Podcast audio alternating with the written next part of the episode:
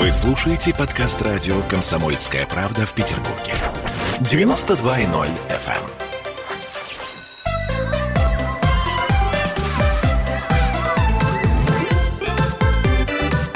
Родительский вопрос. 11.03 в Петербурге. Вы слышите радио «Комсомольская правда». А раз вы слышите мой голос, это Ольга Маркина, значит, родительский вопрос в эфире. Со мной, как всегда, Аглая Датышидзе, наш психотерапевт. Аглая, привет. Как всегда. Да, и мы сегодня будем говорить о девочках. Ну, собственно, у нас такая женская компания собралась. Почему бы нам не поговорить о девочках и о том, какие сказки э, необходимо именно девочкам. Леда Гарина у нас в гостях, напротив нас сидит э, режиссер, и э, вот сегодня она принесла нам две книжки «Сказки для девочек». Я напомню, что мы в прямом эфире, что нам можно писать. Например, писать нам можно ВКонтакте по трансляции, также звонить по телефону.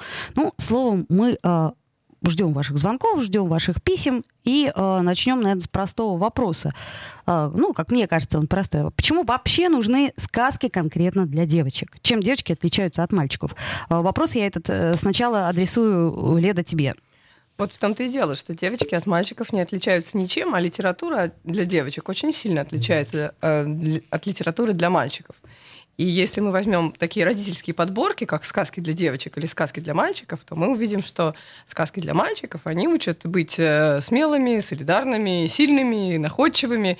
И если мы возьмем, ну, более-менее всю детскую литературу, как, э, ну, такую классику, как Оливер Твист, э, Геккельбери Финн, угу. Том Сойер, Маленький принц, Мио мой Мио, и это можно очень долго перечислять, то мы увидим, что паттерн поведения мальчиков один – но если мы возьмем то, что написано для девочек, где женщины главные героини, то мы увидим, что это Золушка, Белоснежка, ну, что, красная шапочка. красавица.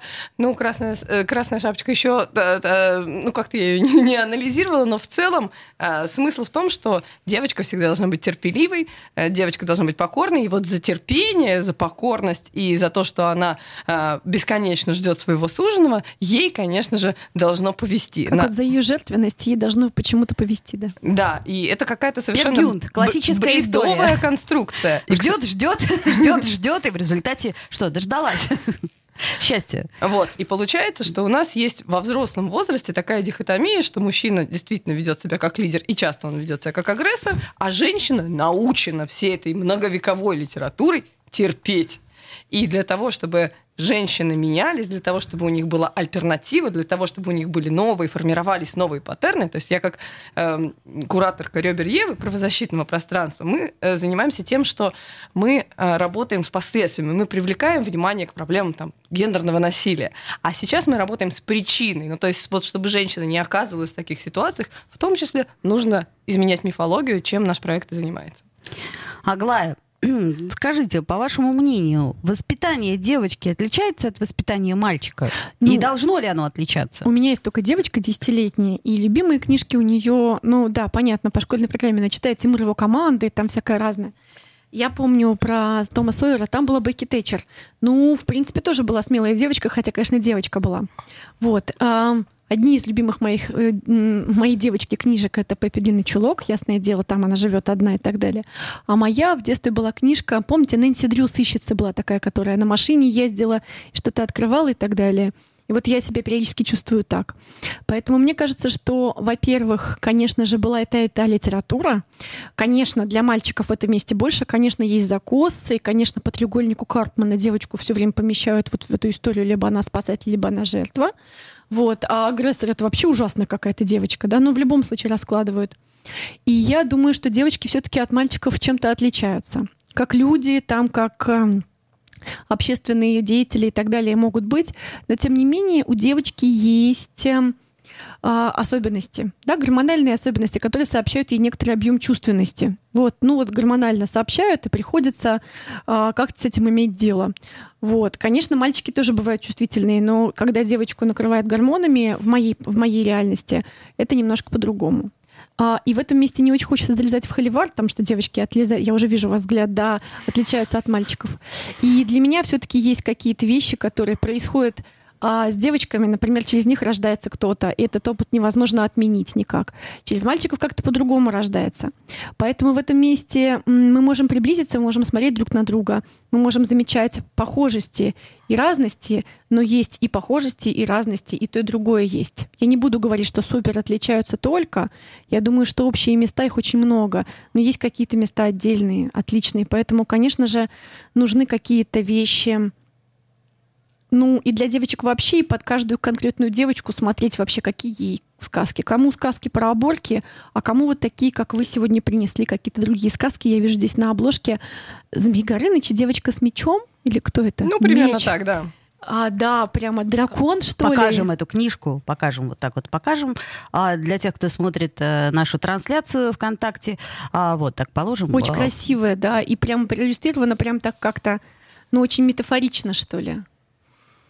А, Глая, я хотела бы, наверное, с вами э, чуть-чуть э, поспорить, потому что если мы возьмем м, паттерны гендерного воспитания, то обычно вот эта вот чувственность и эмоциональность в девочках совершенно не в гормональной, э, не в период гормональной перестройки просыпается, она в них формируется с детства. То есть вот все то, чему учат девочек с 0 лет, и даже в, просто в перинатальном периоде, когда на девочку, которая еще не родилась, покупают все прекрасное розовенькое, а, вот, а, девочек э, учат быть более эмоциональными и заниматься обслуживающим трудом. И к двум годам у девочек и у мальчиков формируются разные паттерны, потому что мальчиков всегда поощряют на то, чтобы они играли в конструктор, в машинки и так далее, а девочек поощряют на то, чтобы они играли с мягкими игрушками, проявляли заботу, одевали куколок и так далее.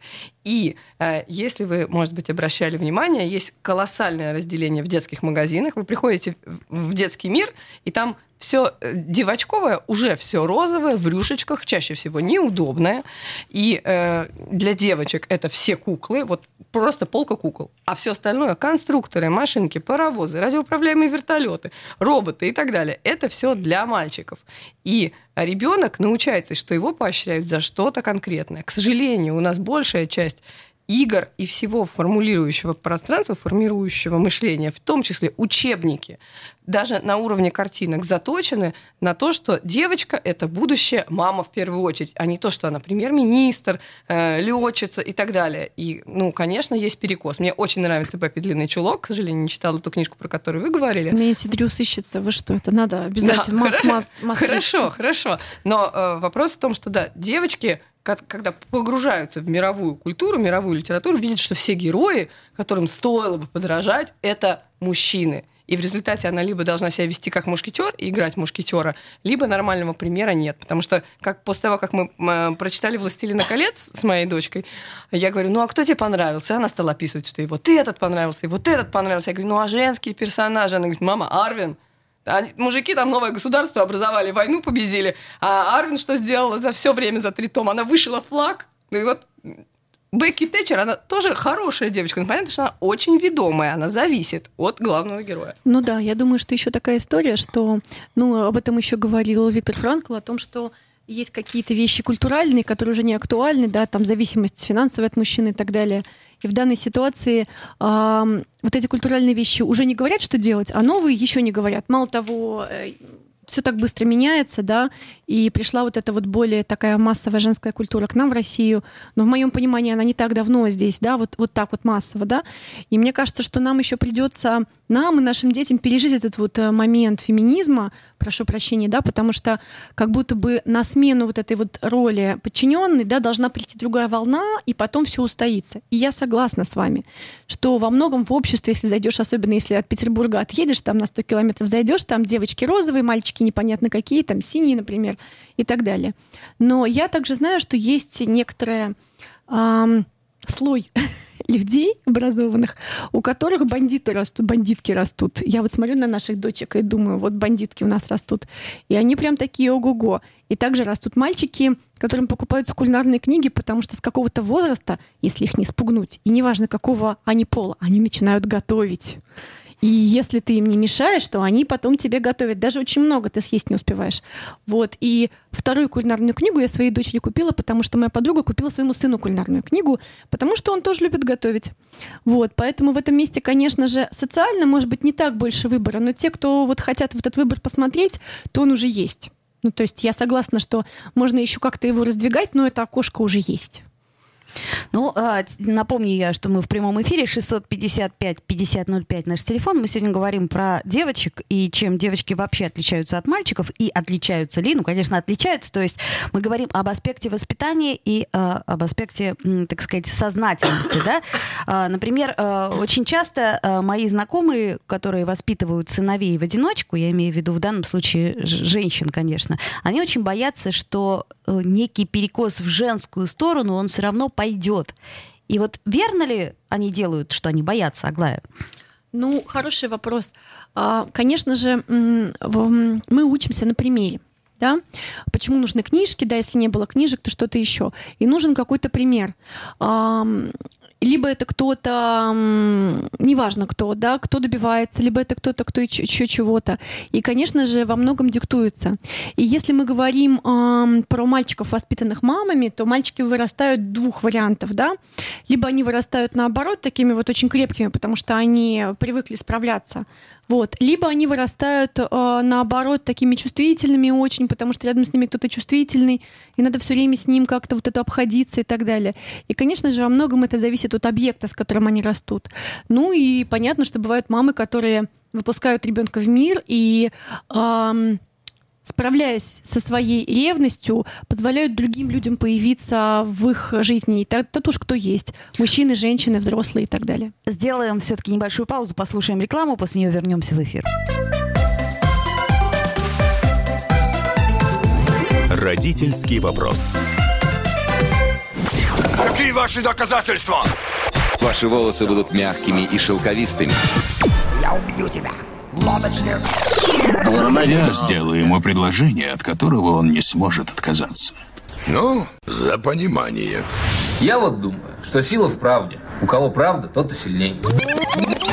Прошлое не дает себя забыть. Запахами, музыкой, фотографиями. Мы помним прозвища своих одноклассников, хотя самих их не видели очень давно. Мы до сих пор в памяти бережно храним правила дворовых игр. Все эти воспоминания оживают в программе «Дежавю». Меня зовут Михаил Антонов. По субботам и воскресеньям в 11 часов вечера мы говорим о том, что нас радовало и огорчало. Какими мы были раньше. Давайте вспоминать вместе. До встречи. Хулиганы.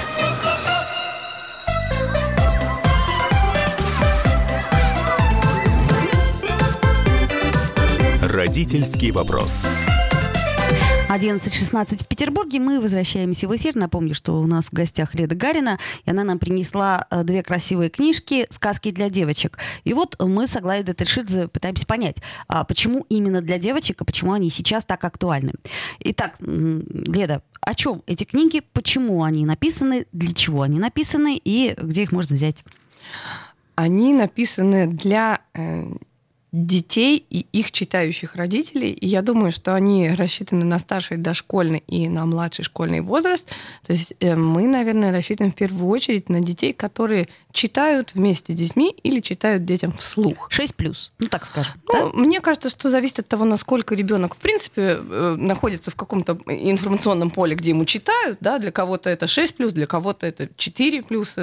И у нас еще помимо сказок для девочек в бумажном варианте есть библиотека сказок для девочек, Fairy Tales Pro, и там есть сказки для совсем-совсем-совсем-совсем малышей и малышек, и они там крошечные на одну страничку. Здесь у нас, конечно, более длинные истории, и они работают, наверное, с такими устоявшимися тропами о том, а, как же могут выглядеть гендерные модели поведения. Вот, например, наша любимая сказка, которую мы хотели издать в первую очередь, но в результате она вышла в сборнике, это сказка о Жан Булат и Карабатуре-людоеде, где женщина, э, ну, э, у хана рождается три сына, трое сыновей погибает, и потом у него рождается дочь, и эта дочь э, ведет за собой э, народ, э, побеждает людоеда, который уничтожает эти народы. Вот. И здесь такая есть, можно сказать, гендерная инверсия, потому что вот она такая воительница, а у хана растет тоже дочь, и выясняется, что эта дочь на самом деле сын, потому что он всех сыновей убивал, и ему приходилось всю дорогу прикидываться. И в конце концов, как мне сказали, что они очень были огорчены, некоторые взрослые дяденьки, когда в конце дочь нет свадьбы. Сын? Нет, нет. Нет свадьбы между главными героями. То есть выяснилось уже, что, а, что так-то притворялась мужчиной на самом деле женщина, а женский герой на самом деле парень, а и они расходятся просто в разные стороны и говорят, что будут писать друг другу письма. Ну, слушайте, в Шекспире из этой ситуации вышли в 12 ночи как-то очень ну, ловко. Там просто были близнецы, и как-то все ну, 12 ночи как ну, раз. Шекспир на то, на Шекспир. Я вспоминаю еще женский персонаж «Навсекая из долины ветров». Там тоже, кстати, девочка при... Ну, не, как, как мальчик, она очень красивая да, для меня ми- такая. Миядзаки прекрасный. Я же не говорю, что этих примеров нет. Угу. Я говорю просто, что в русской литературе их нет современной, в детской. Вот. Э, или, ну, если исключить королевство кривых зеркал, вот больше ничего не могу вспомнить. Вот. Э, есть у нас такие истории, как как украсть дракона, потому что Ого. эта работа с мифом, он нам пришло больше всего сказок как раз про принцессы драконов, потому что есть такой стереотип, стереотип что вот, да. Сидишь в башне, ничего надо не делать, и тут тебя кто-то придет, спасет, и сказка она о том, что все девочки уходят с закрытыми лицами, потому что боятся, что их украдет дракон, и вот принцесса, которая не хочет ходить с закрытым лицом, она крадет этого дракона, Ого. и выясняется, что он совершенно никого вообще не хотел, ни, ни на кого не хотел нападать, он а злой легендированный да, просто злой дракон принц оказался. им манипулировал. И вот тут э, очень смешные картинки о том, как она ловит этого дракона в сеть. Э, и в результате выясняется, что дракон был душкой, лапочкой, и больше никому не нужно э, прятать лица и подстраиваться под каких-нибудь чуваков. А вопрос, а что стало с принцем? Ну, так... Ой, я, я не, ну, как-то ему стало стыдно в конце. То есть просто... Его никто не... Он больше никого не мог запугать. Вот, очень интересная сказка, написанная театральной критикессой Оксаной Кушляевой. Сказка называется «Одна девочка». Внезапно а, оригинальный сюжет похож на сюжет «Колобка».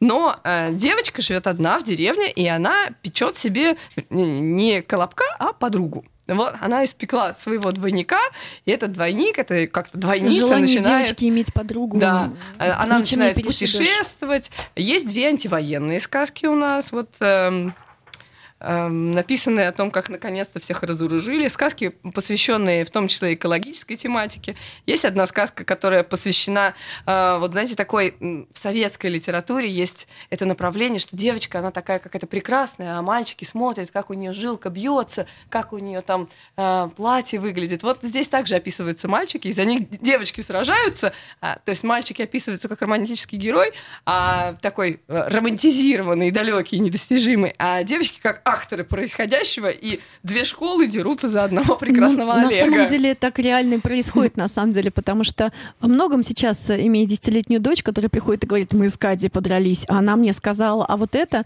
на самом деле в девочках этого очень много, и а, мне кажется, что вот это вот какая история про слона, которого не замечаем, да, вот фигура умолчания, женская агрессия, и то, что она отличается от мужских, потому что она часто бывает не по, не по правилам прям совсем, да, как бы хитрость никто же не отменяет, и женскую, и мужскую, да, в данной ситуации. Поэтому мне кажется, что вот эта история, как девочки с этим обходятся, очень ценная, да, как они обходятся со своей злостью, что она у них есть, и злобищи очень-очень много. И а, злость — это же энергия, энергия витальная, и как ее вообще расположить? Да, вот это интересно. И, и, конечно, э, у нас женская злость очень табуирована. То есть, когда э, разнополые люди злятся, то мы понимаем, что вот мужчина настаивает, там, например, на своей позиции, а женщина просто агрессивная или истеричка, хотя она точно так же настаивает на своей позиции. И мне кажется, что вот эта вот та злость, про которую вы говорите, это то, что необходимо нормализировать в современной культуре, потому что, да, мы также имеем право доказывать, что нам нужны какие-то вещи, у нас есть какие-то потребности и так и тому подобное. Ну, видите, и в том числе числе быть активными. В этом месте, видимо, я росла в каком-то другом месте, где самые злобные люди были тети. я очень хорошо помню. А, у меня была одноклассница, у нее была мама, она была председателем родительского комитета. Я боялась ее лет 20, а потом она пришла ко мне на тренинг, и я посмотрела на нее по-другому, но это было лет через 20. Поэтому, ну, мне было понятно с детства, что вот как бы самый злобный персонаж, если что, это тетенька. Ну, вот. кстати, да, по моему опыту тоже я вспоминаю злобных продавщиц э, в гостином дворе, которых я не раз писала. И, э, например, э, злобных регистраторш в поликлиниках, где попробуй задай вопрос. Просто. Подождите, подождите. Мы здесь не описываем злобных девочек. Мы описываем активных девочек. То есть мы же, например, вот в, трех мушкетерах, когда они дерутся на дуэлях, в общем, режут друг друга. Мы их не при этом не воспринимаем как злобных, три злобных мушкетера. Мы воспринимаем их как три крутых мушкетера. Вот также мы описываем крутых девочек, которые привыкли э, своего добиваться разными способами. Я думаю, что бывают крутые, бывают злобные, бывают очень разные девочки. Вот э, у меня есть серия сказок тоже. Вот интересно, одна девочка, мне кажется, это какой-то такой вообще персонаж, да? Жила-была девочка, Жила да. была девочка, да, и это такие очень маленькие сказки, просто мне нужно было как-то свои парадоксы, с которыми я встречаюсь, а, формализовать, да, вот в эти маленькие там четыре предложения сказки. И мне кажется, что это как раз такая история, когда ты идешь с этим всем, что тебе выдали как бы из книжек или откуда-то еще, приходишь в мир, предъявляешь, а там выясняется, что вообще не так. И ты чешешь репу и думаешь, ого, какой парадокс. Вот. Думала, что нужно а, давать тем, у кого нет, а оказывается, нужно обмениваться с теми, у кого есть. И это совсем разные вообще вещи. Вот. Но мне кажется, что это прям интересная поле для взаимодействия вообще людей организует. Много может разных отношений вы- выйти из взаимодействия. Не сомневаюсь, что э, тебе, Леда, и вообще авторам э, этих э, книжек задавали вопрос, а где же сказки для мальчиков? Та-та-та-там. Ну, я думаю, что ни один мальчик, э, у него никак не изменилась его физиология от того, что он прочитал наши сказки, так же, как э, и у девочек ничего не отросло от того, что они прочитали э, романы Александра Дюма про трех мушкетеров.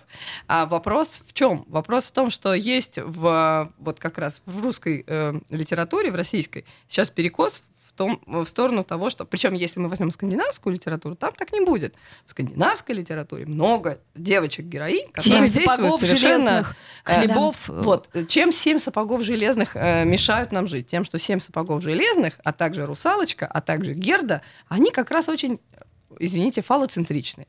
То есть там девочка идет и За делает фалосом. все ради мальчика. То есть здесь мы опять видим ту же самую подчиненную роль, но просто ей нужно сделать больше, больше каких-то выборов, больше терпеть, больше, чем в обычной ситуации. Вот. И, кстати, э, Аглая, э, то, что вы говорили о мальчиках, о том, что у них гормоны по-другому устроены, поэтому они менее эмоциональные, но вы же как психолог прекрасно знаете, что всех девочек, всех мальчиков, э, начиная с э, там, не знаю, тоже 0 лет говорят, э, ты же парень, не плачь, не будь как баба. И здесь формируются две вещи. Во-первых, их эмоциональность природная обрубается и за- затыкается. И потом с ними очень сложно заново выстраивать какие-то отношения, потому что их уже научили, что эмоции это плохо. Вот. А- Для меня а, немножко не так. Я точно понимаю, что а, люди тоже эмоциональны, хотя, с другой стороны, Джеймс Холлис пишет, но этой книжке уже лет 30, о том, что стандартный средний мужчина приходит в терапию и через год становится как женщина, которая только что зашла. Вот, как бы, потому что он так вот немножко раздуплился. Мужчины, ау. Да, а с другой стороны, то, что я читала о том, что мужские эмоции, они, с одной стороны, меньше проявляются, с другой стороны, гораздо сильнее. Вот. И мне кажется, что это просто, ну, как, знаете, приливы. Там бывают вот колебания волн, и у девочек есть такое колебание, а мужская такая история, как прилив. Налило, прилило, как цунами бывает такая история. И мне кажется, что, с одной стороны, есть социальные вещи, с другой стороны, есть гормональные вещи, с третьей стороны, есть какие-то вообще культуральные штуки, которые тоже у нас приливают и отливают. И в этом всем в, отложе, в, от- в отведенные нам сто лет, которые мы собираемся прожить, я вот уже почти 40 прожила, надо как-то выжить в эту эпоху перемен. И вот э, сейчас есть сказки для девочек, очень красиво иллюстрированные. Да, отвечая на вопрос про сказки для мальчиков, ну, во-первых, у нас «Ребра Евы» — это феминистский проект, и мы, конечно, делаем продукт для женщин, потому что мы исправляем этот перекос. Второе, если бы мы говорили теории о сказках для мальчиков, то мы бы тоже работали с гендерным паттерном, потому что э, с моей точки зрения, да, есть на самом деле, возможно, есть гормональные отличия, но Мгм, очень много различий э, в культуре, и мы бы учили мальчиков быть более эмоциональными, более эмпатичными, более включенными и так далее. Я напомню, что мы в прямом эфире, и сейчас время новостей. Мы обязательно вернемся в эту студию. Э, Пишите нам, звоните, будем рады. Родительский вопрос. В Ленинграде открыт рок-клуб. Рок-н-ролл жив пошли на работу к Борису Борисовичу Гребенщикову, и Борис Борисович сторожил эту баню. Первые рок-группы. Я говорю, а дай мне кассетку послушать. А я тебе, говорит, сейчас спою. И вот, видите, Цой мне одному, он мне поет все. Восьмиклассницу, гуляю. И меня уже так вставило. Первые фестивали. И там, и там был сидячий зал, и там, и там было жюри. Более того, жюри выдавало всякие грамоты и дипломы, которые впоследствии по жизни могли очень даже пригодиться. И настоящий драйв 80-х. Часто это заканчивалось все визитом в милицию. Легенды и мифы Ленинградского рок-клуба. Каждую субботу в 21.00 на радио «Комсомольская правда» в Петербурге.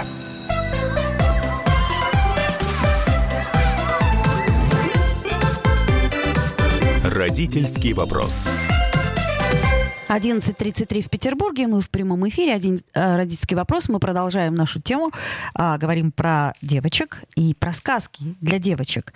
А, и вот, собственно, к чему мы пришли. А, Леда, вот ты во время того, как мы слушали а, новости, сказала, что тебе есть что добавить по поводу мальчиков, которых воспитывают мамы. Ну, добавляй. Добавляю, что э, кажется, ну, то есть в публичной риторике есть э, такая идея, что мальчики якобы растут при этом неполноценными. Но если мы возьмем статистику разводов, и причин этих разводов, то мы поймем, что очень часто, ча- самая частая причина разводов это алкоголизм, вторая это наркомания мужская, да, ну, то есть я не говорю, что женщины не употребляют наркотики и не пьют, но э, чаще разводы происходят, потому что это делают мужчины. Измены, абьюзивные отношения, то есть избиение матери. И, конечно, мальчик, растя с одним здоровым родителем, и чаще всего это мама, вырастает гораздо более полноценным человеком, чем в алкоголической семье или в семье, где его или э, его и маму постоянно избивают. Трудно Так что- поспорить, конечно. Трудно но- поспорить, но можно. Почему? Потому что, смотрите, а, в любом случае, если у кого-то в семье есть алкоголизм или что-то еще, это симптом.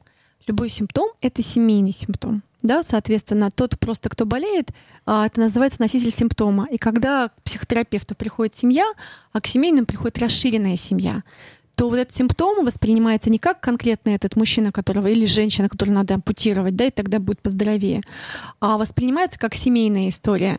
И если там разруливать, то там, получаются, все включены на самом деле, потому что, конечно же, есть зависимый, а есть созависимый. Но это совсем другая тема.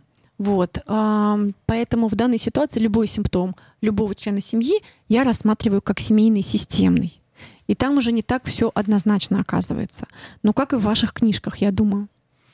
Э, Ну, конечно, вы правы. Просто э, многие симптомы не являются не семейными, а э, при- принадлежат конкретному человеку. Он до брака был алкоголиком, во время брака. Если с ним развелись, возможно, он перестанет пить. Ну, возможно, он по другой причине перестанет. Но, конечно, терпеть это э, крайне токсично. И, кстати, женский алкоголизм никто не отменял. Да, и мне кажется, эта история тогда, тогда кто я, если я вхожу, вступаю в отношения с кем-то, у кого зависимость, да, тогда на что я рассчитываю, что я думаю, какая, возможно, я Золушка, и мне кажется, что я его там перевоспитаю, возможно, мне кажется, что я сплету 12 рубах из крапивы, и все будет отлично, А, возможно, мне кажется, что этот крокодил не откусит мне голову, как предыдущим, но тогда возникает вопрос, что у меня с тестированием реальности. У меня была замечательная однокурсница, э, кореянка, и мы спросили ее как-то, пьют ли, ну, как мы, мы сидели, что-то отмечали, спросили, пьют ли в Корее мужчины. Она сказала, ну, так пьют, ну, только мало-мало, потому что мужчина придет один раз, хоть чуть-чуть пьяный домой, его жена больше никогда не пустит домой. И Это- поэтому корейские мужчины не пьют. Это Северная Корея или... Это,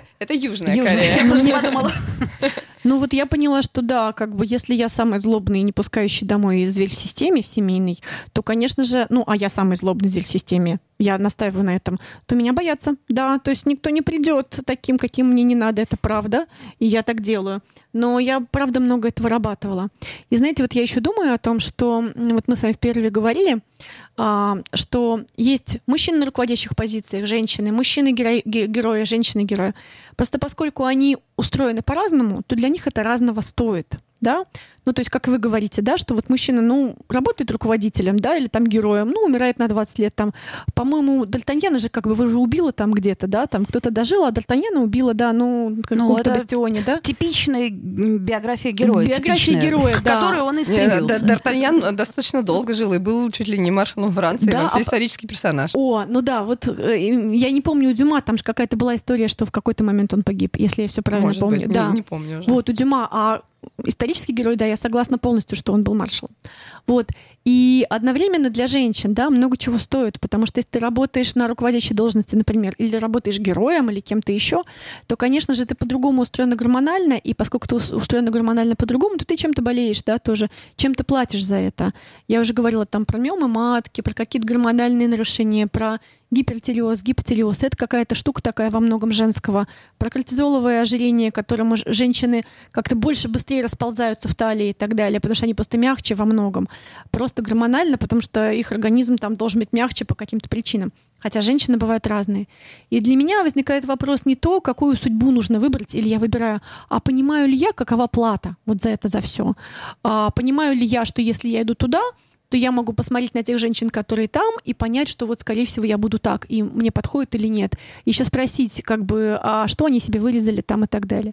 Если я иду к мужчинам, то я пытаюсь понять, а что они, а вот как бы, что у них с сердцем там и так далее, сколько было инфарктов, инсультов и так далее. Ну, инсультов э, будет видно, инфаркты не всегда видно. То есть как будто бы в этом месте для меня нет однозначного ответа, так или иначе.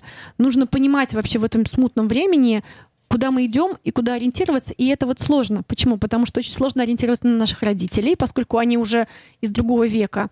Можно ориентироваться на сказки, которые написали люди из этого века, мы сейчас. Но что будет с нами через 5, 6, 10 лет, 20 лет? А, экономически можно предположить, а психологически вот не очень. Поэтому приходится только писать сказки и надеяться, что наши дети разберутся. Вот о чем я думаю. Ну, сказки-то э, старые тоже останутся, поэтому у них будет больший выбор. Вот Конечно, я, честно говоря, школьная за... программа никто не отменял вообще. Абсолютно. Я за выбор, который, э, собственно, не мы навязываем, а дети, уже становясь э, взрослыми, там, лет десяти уже сами могут выбрать, что им читать и какую модель они поддерживают.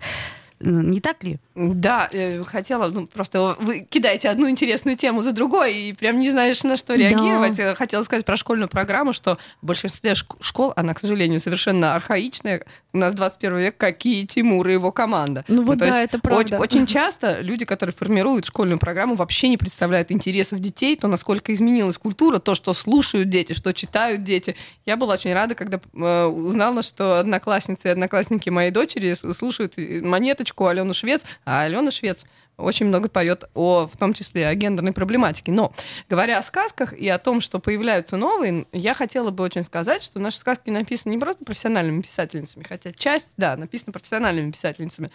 Смысл проекта в том, что каждая и каждый могут прислать свою сказку. Это класс. Вот. Краудфандинг сказок. Да. И мы ищем иллюстраторок, то есть вот на сайте э, сказки проиллюстрированы разными художницами, иногда не профессиональными, просто те, кто хотели бесплатно, вот они нашли, они решили, что они очень хотят какую-то сказку нарисовать, и нам постоянно приходят эти сказки, и мы постоянно э, принимаем новые, ну, то есть фишка, наверное, не в том, что у нас есть книжки, и не в том, что у нас есть сайт, а в том, что у нас есть постоянно возобновляемый источник, и мы все время ищем эти новые истории, и у нас нету никакого ценза, то есть это может подросток написать, это может родитель с ребенком написать. А может мальчик написать? Сказку Конечно. для девочек. Но а, Сказку там для есть девочек определенные нормативы того, какой она должна быть, да, то есть девочка не должна зависеть от мальчика, девочка должна быть там солидарной и так далее, вот, потому что некоторые сказки, конечно, не прошли редактуру, но написать может кто угодно, и мы обычно долго переписываемся с авторками, чтобы, если есть какие-то неточности, то не мы их правили, а авторки сами или авторы их корректировали. Итак, сейчас это звучит как призыв от Леды Гариной, если вы вдруг хотите написать сказку для девочек, понимаете, для чего это нужно, то, пожалуйста, welcome. А если вы хотите проиллюстрировать ее, то тоже welcome. А, сказок много, вот. А может быть, э, имеет смысл какую-нибудь классику переписать э, на новый лад. Например, Анну Каренину. Как она, собственно, ну, пообщалась, пообщалась с Вронским, потом подумала, а, да, ну, горя оно огнем. А Вронский бросился под поезд. Ну, к примеру. Почему нет? И Раз... Каренин. Или она тоже. не, не страдала бы. Нет, но они там, на самом деле, все, конечно, без психотерапии. Ай-яй-яй. Да, мне кажется, вот им прям подошло бы, да. Но это же известная книжка, что Шекспир без психотерапии вот занимает три листа, с психотерапией, без психотерапии тома, без психотерапии три листа. Вот. Но я думаю, знаете, о чем? О том, что у моей школьной программе дочери есть «Дети синего фламинго». Читали? Крапивин. Не конечно, знаю, я тоже конечно. А я не читала, ему Чудесная было 84 вещь. года недавно. Есть а, Гарри Поттер. А Джоан Роулинг. Это какая-то другая история. В этом году есть в 10 в четвертом классе. Стало быть, что-то меняется. Конечно, но это частная школа, безусловно. И, конечно же, ну, сейчас никто не отменял огромного количества ресурсов, в частности, мне кажется, и классную форму вы предлагаете, потому что когда есть вот эта история про предложение формы людям, а многие люди, которым немножко не хватает структуры, могут туда влить свой креатив, и этому, как бы, мне кажется, отличная вот эта вот социальная какая-то инициатива. Но мне кажется вообще хорошо то, что в данный момент мы говорим о книгах, о том, что их до сих пор пишут и о том, что их до сих пор читают про Крапивина не могу не сказать, что я зачитывалась им в детстве. Ого. Мне кажется, я читала всего Крапивина. Я тоже. А, у него способность создавать потрясающие фантастические миры, и у него в героинях нет ни одной девочки. Все волшебные мальчики, у них там мальчики. Нет, почему? Там есть девочки. Оля, я просто принесу тебе ПСС Крапивина, и там, ну где-то... Нет, ну там есть девочки. там нет не девочек, не главной так, героини не там нет. мальчик, он писал про он мальчиков. Же мальчик. Он писал а, про вот мальчиков. посмотрите, Джон Роулинг, у нее главный герой мальчик, главный друг, друг главного героя мальчик, шеф мальчик, главный антагонист мальчик. Ну, там есть где-то Гермиона, Гер... но она ну, явно ну, на ладно, Гермиона не где-то там. Да, Нет. Гермиона там вообще Гермиона все рулит. хотят Я тоже Гермионой. считаю, что она не второстепенный персонаж. Хаяо Миядзаки. В основном девочки. Девочки, девочки, Кстати, девочки. да, Миядзаки. Всемирно известный, прямо непревзойденный девочки. Я думаю, где же там уже будет мальчик? А мальчик всегда вспомогательный. Где-то там чуток помог, Да, но свалил помогает тут же в сторону. Вот она, правда, жизнь ее должна стать больше. Мы говорим сегодня э, про сказки для девочек и говорим о, о том, что вообще девочек отличает от мальчиков, отличает ли и в чем э, в нашем обществе существует перекос. Но самое главное, дорогие друзья, то, что вы тоже можете принять участие в этой истории, написав э, нам И сказку. Можно еще сказать, что можно их купить э, в магазине э, «Все свободны», можно в подписных изданиях, можно в «Ребрах Евы», и можно зайти к нам на сайт. Вот. Но, стало быть, э, в модных магазинах э, книжных нашего города точно они есть. Э, Леда Гарина, э, режиссер, была у нас в гостях. Мы слегка затронули гендерную тему. А, Мы с Аглаей Датышидзе, психотерапевтом. А, Вот. Попытались сбалансировать как-то ее, да. Э, Ну, попытались, да. По крайней мере, э, если бы у меня была девочка, я бы с удовольствием купила сказки для девочек. До встречи. Родительский вопрос.